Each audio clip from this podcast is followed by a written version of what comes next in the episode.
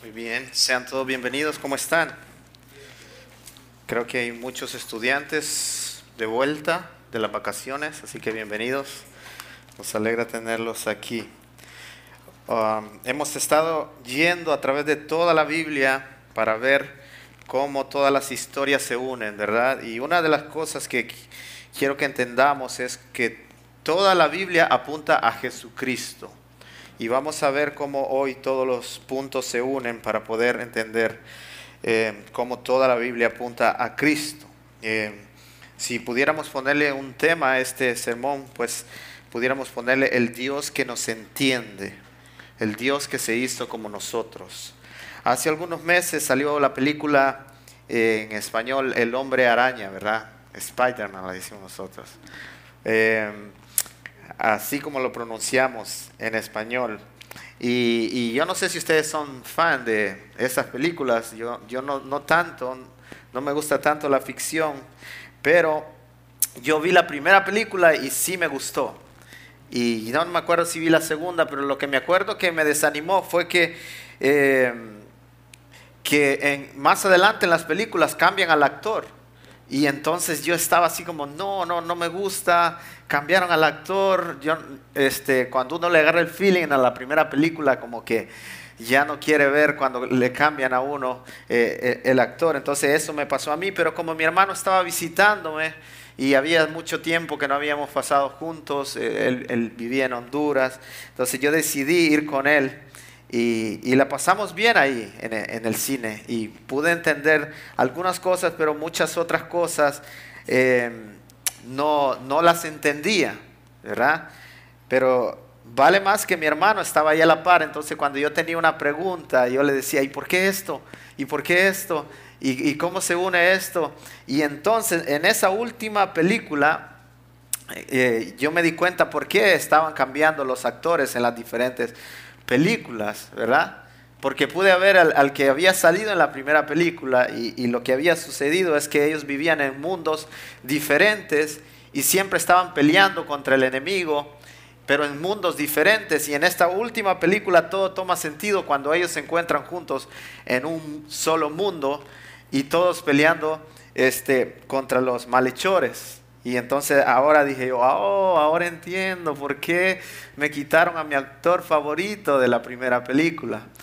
Pero si mi hermano no hubiese estado ahí, yo no hubiese captado muchas de las cosas que, que, estaban pasando. Entonces, este, y yo también le ayudaba a él porque él no entiende mucho inglés, entonces yo le decía, ¿qué dijo? Y entonces juntos nos ayudábamos.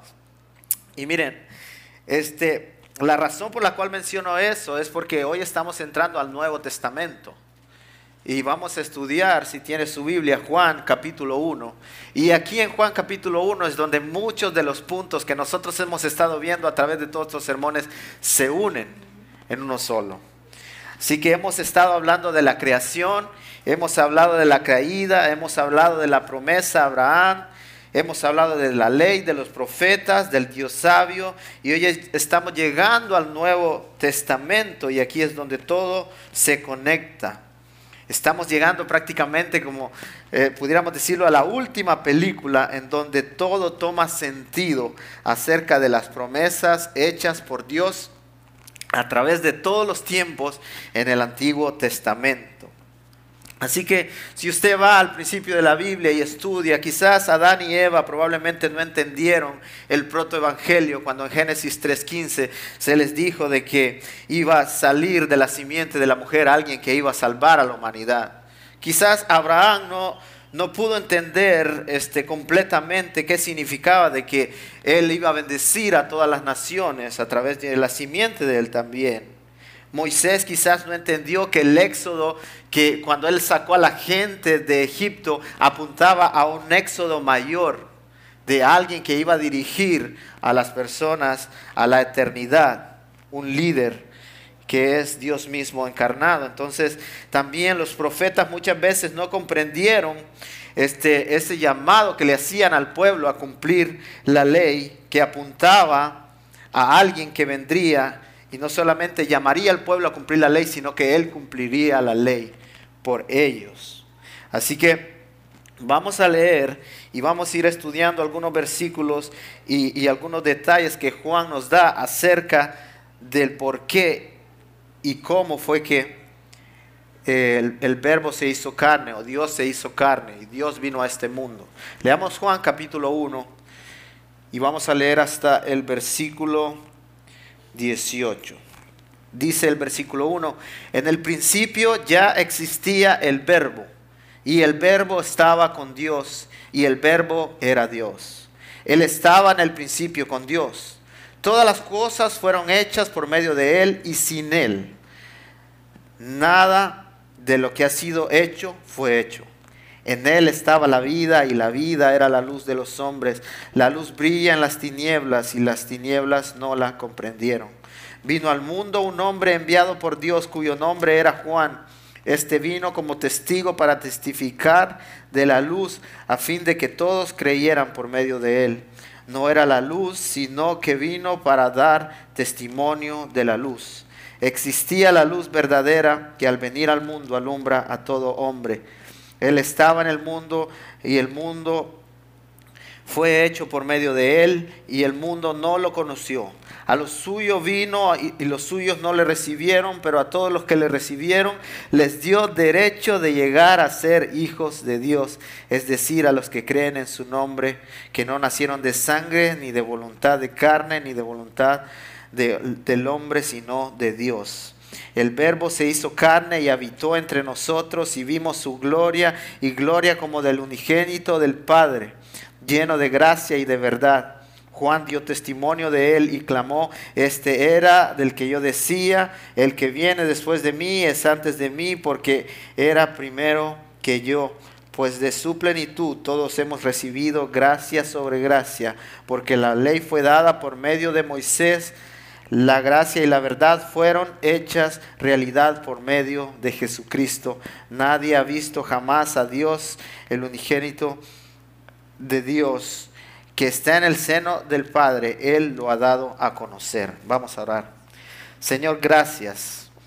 Señor, porque nos revelas en tu palabra y nosotros podemos ver más de lo que vieron tus profetas, más de lo que vieron, Señor, aquellas personas que tú escogiste.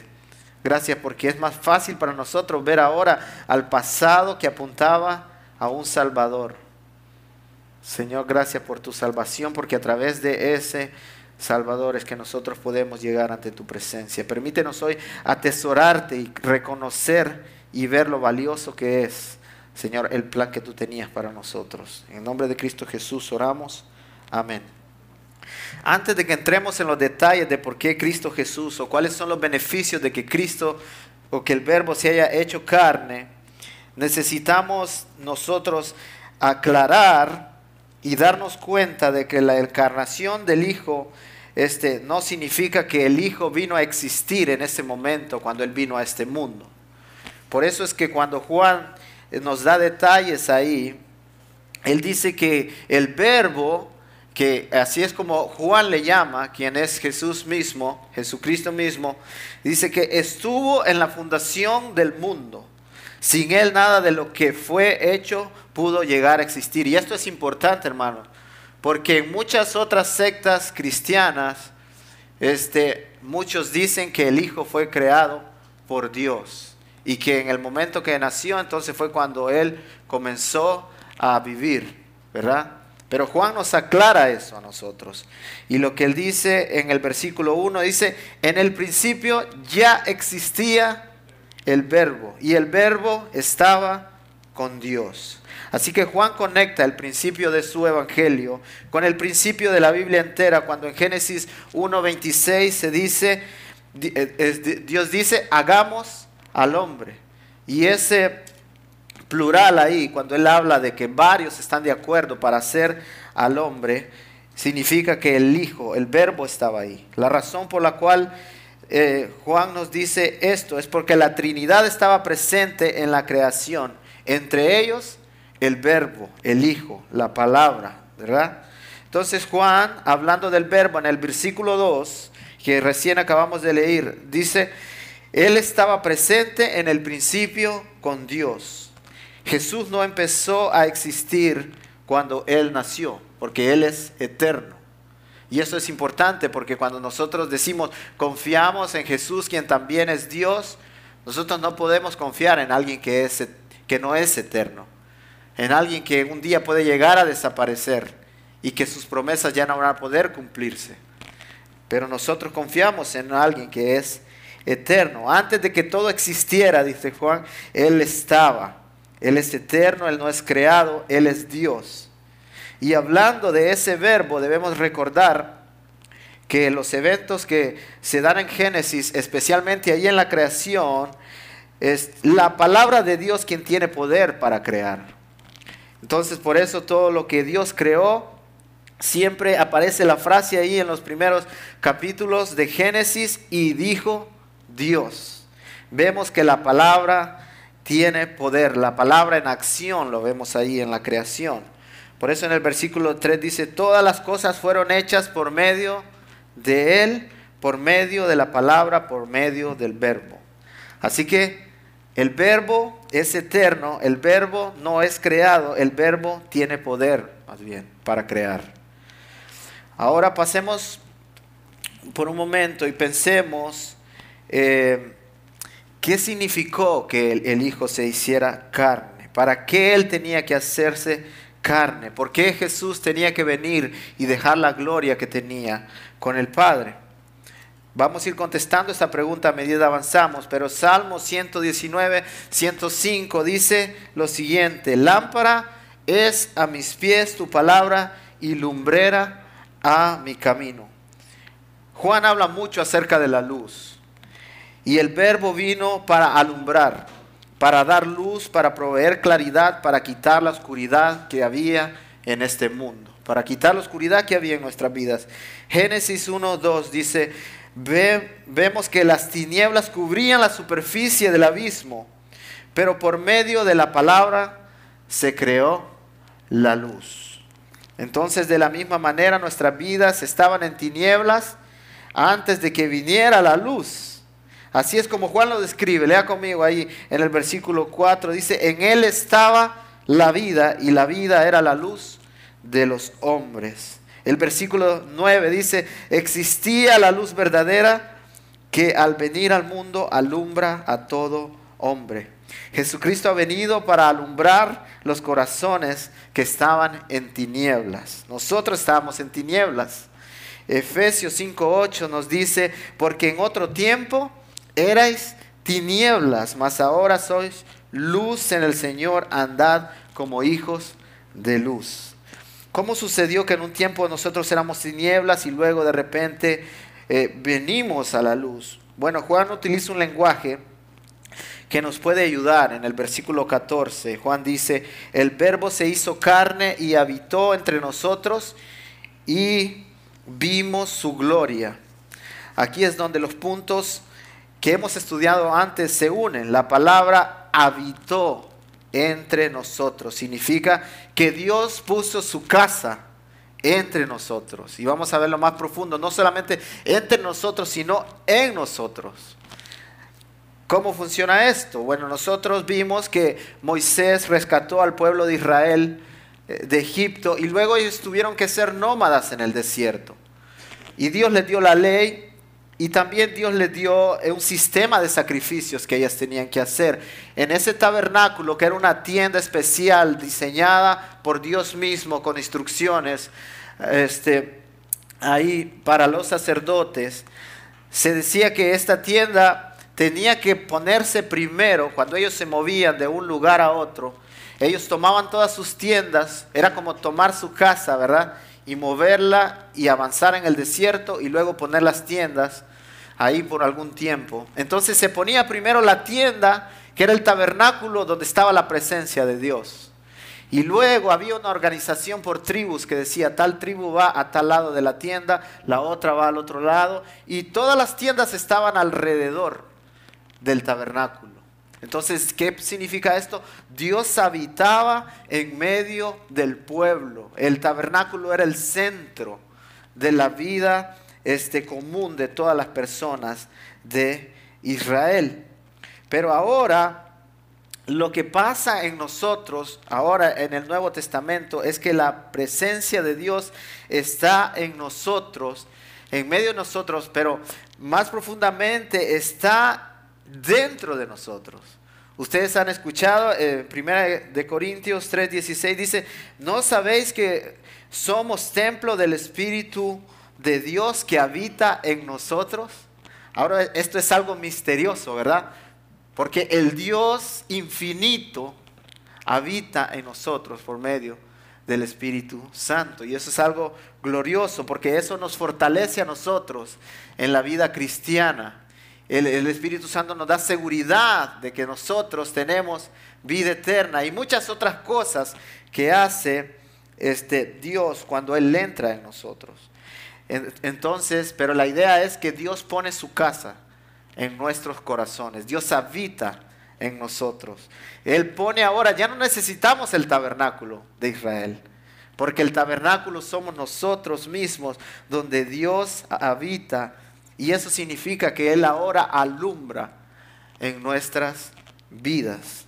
Entonces, esto tiene implicaciones grandes para nuestra vida, porque imagínese un Dios el, creador de todo que ahora vive dentro de nosotros. Esto debería moldear la manera en que nosotros nos comportamos en todo lugar, ¿no?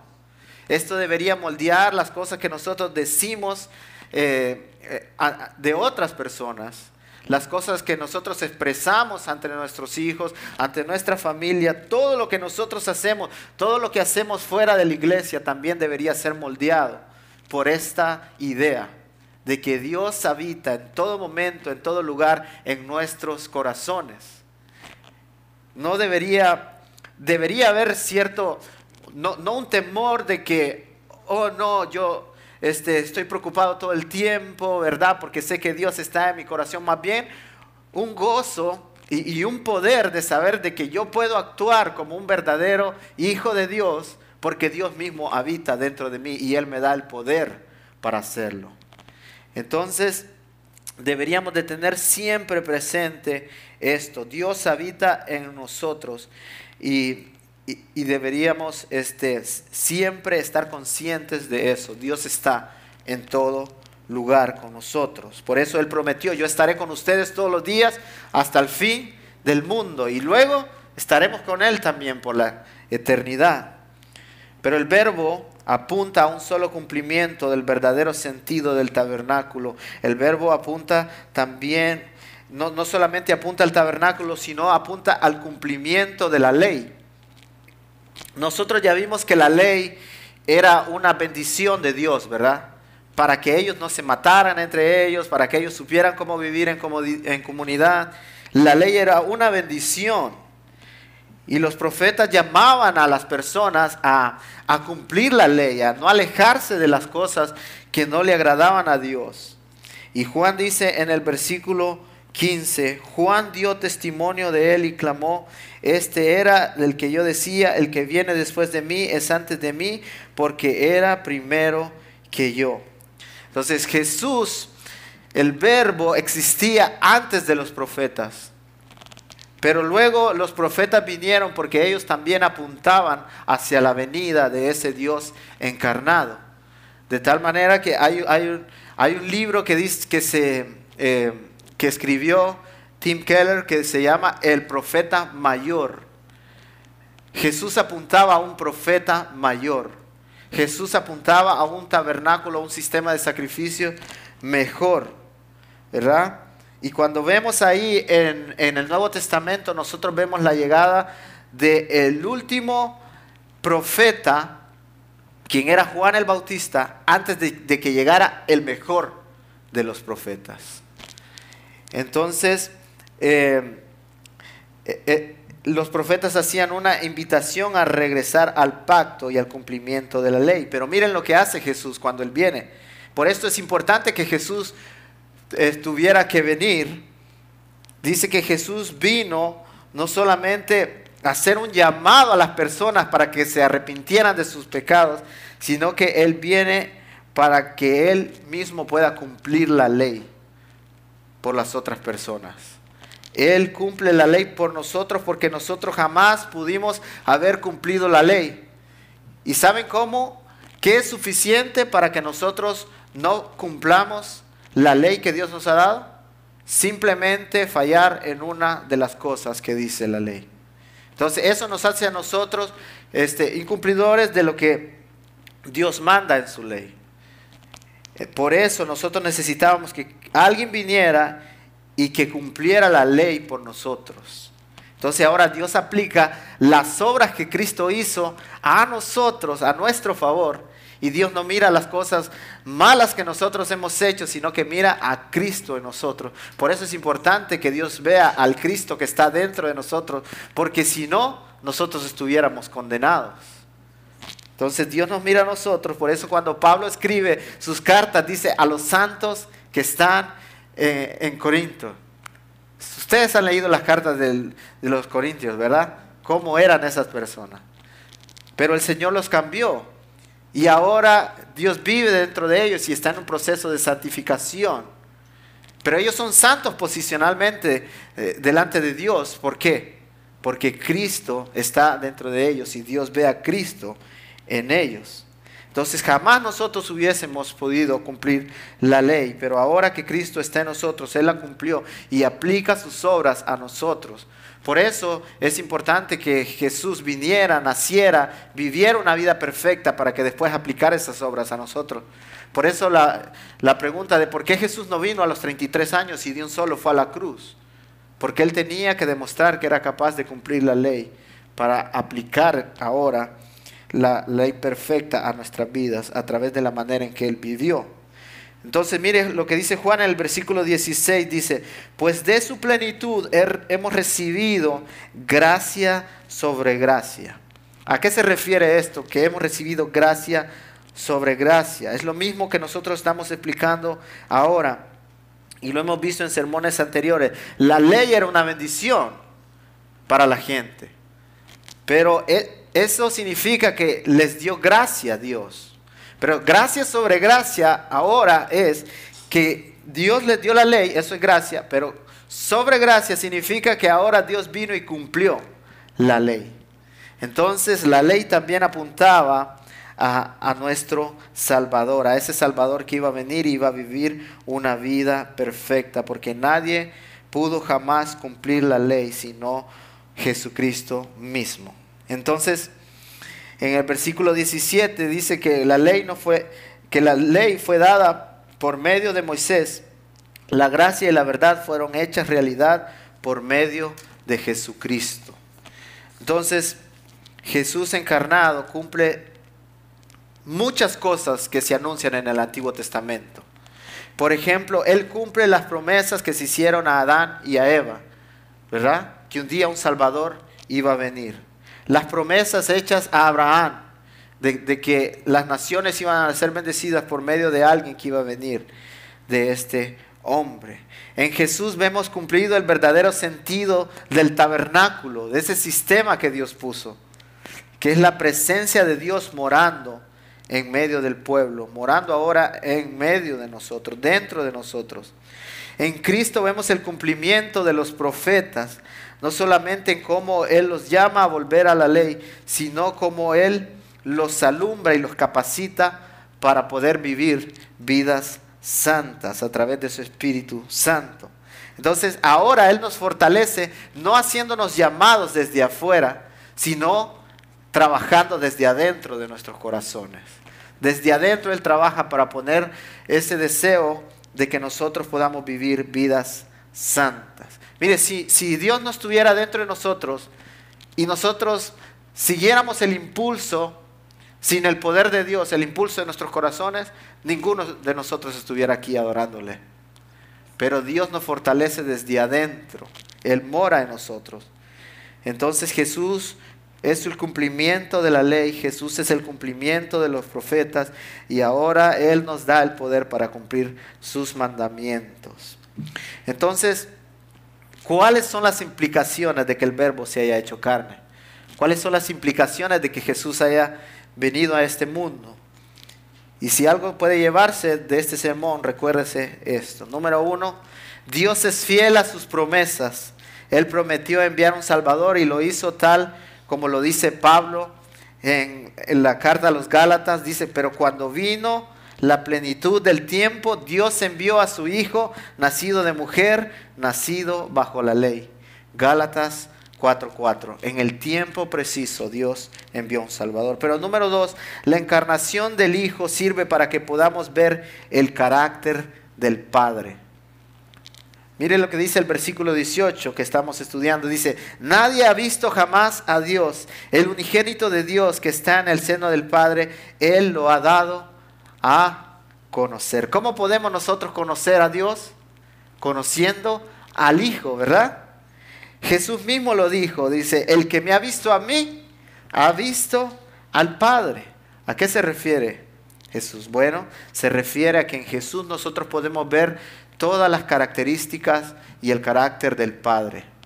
¿Cuáles son estos? Bueno, cuando nosotros vemos a Jesús, vemos cómo Jesús trata a los estafadores, ¿no? Cuando nosotros vemos a Jesús, vemos cómo Jesús trata a los pecadores, cómo Él trata a las prostitutas, a los, a los enfermos, a los niños. Vemos también en el carácter de Jesús cómo Él se enoja, ¿no? Porque la gente estaba utilizando el templo para propósitos que no habían sido dados por Dios. La gente estaba vendiendo, había hecho del templo un mercado. Y, Jesús se enoja. Entonces aquí vemos también, y vamos a verlo más adelante en esta serie, que hay un Dios que está airado también, enojado con, con aquellas personas que le han fallado y que no tienen la protección de su Hijo.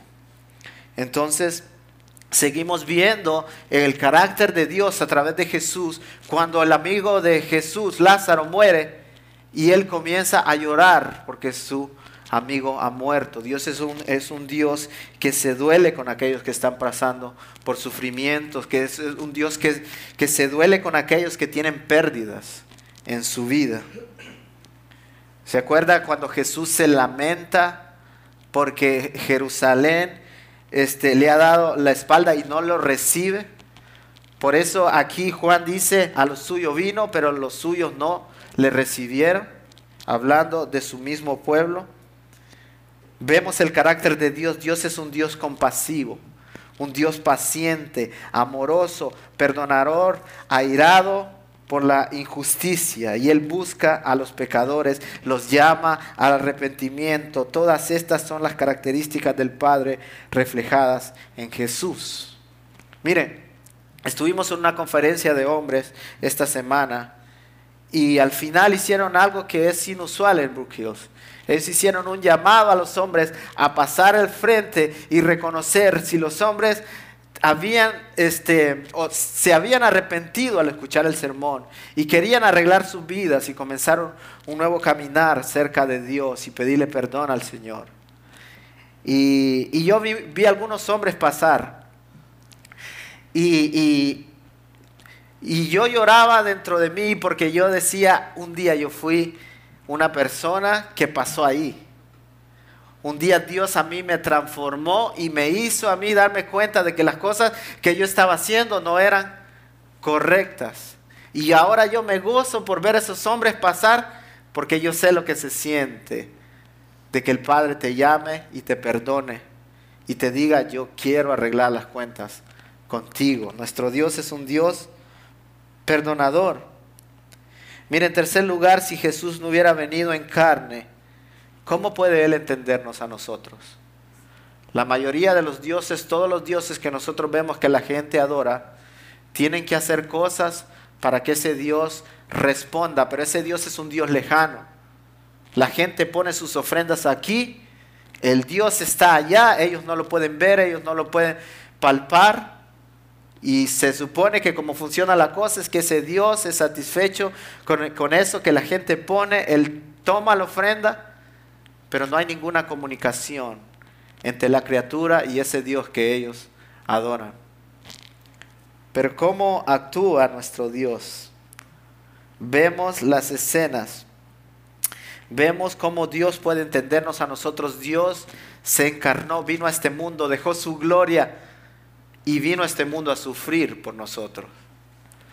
¿Recuerdan la escena cuando Jesús está a punto de ir a la cruz? La gente quita las ropas de Jesús y, y se empiezan a burlar, muchos le escupen, lo golpean.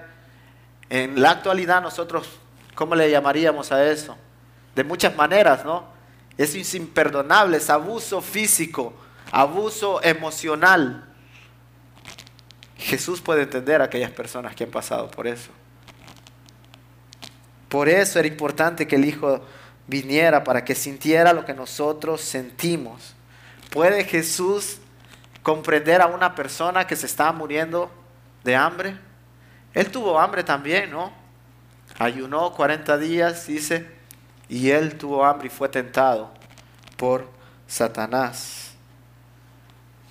Antes de ir a la cruz, él tiene un momento de sufrimiento emocional y él dice, si es posible, quita de mí esta copa. Él tuvo luchas, pero no se haga mi voluntad, sino la tuya. ¿Ha pasado usted por momentos emocionales donde Dios es el único que puede entenderlo? Claro que sí, Dios lo entiende. ¿Ha pasado por pérdidas en su vida? Jesús tuvo pérdidas también. Su amigo Lázaro murió y él estaba llorando en el momento que él se dio cuenta. Pero Dios es el Dios que tiene poder, que es capaz de crear y hizo a Lázaro volver a la vida. Jesús, hermanos, puede entender Jesús al soldado que tiene que dejar su familia para tener que ir a pelear a la guerra. ¿No recuerda usted Jesús cuando está sufriendo allí en la cruz y él está pensando en su mamá y le dice a Juan, hey Juan, ¿puedes cuidar de ella mientras tú estés aquí en esta tierra? Cuando nosotros examinamos la vida de Jesús, nosotros podemos ver muchas maneras en que Jesús puede entendernos a nosotros y por las situaciones que nosotros pasamos. Por eso es importante entender la encarnación de Cristo y podemos hablar de muchas otras cosas. Pero en este día yo quisiera eh, dejarlo con esto y decirle que Dios entiende, Dios tiene empatía por sus hijos, Dios tiene empatía por aquellos que sufren, Dios tiene empatía por los pecadores. Así que tengamos confianza porque Dios obra para bien aun cuando nosotros pasamos por momentos difíciles.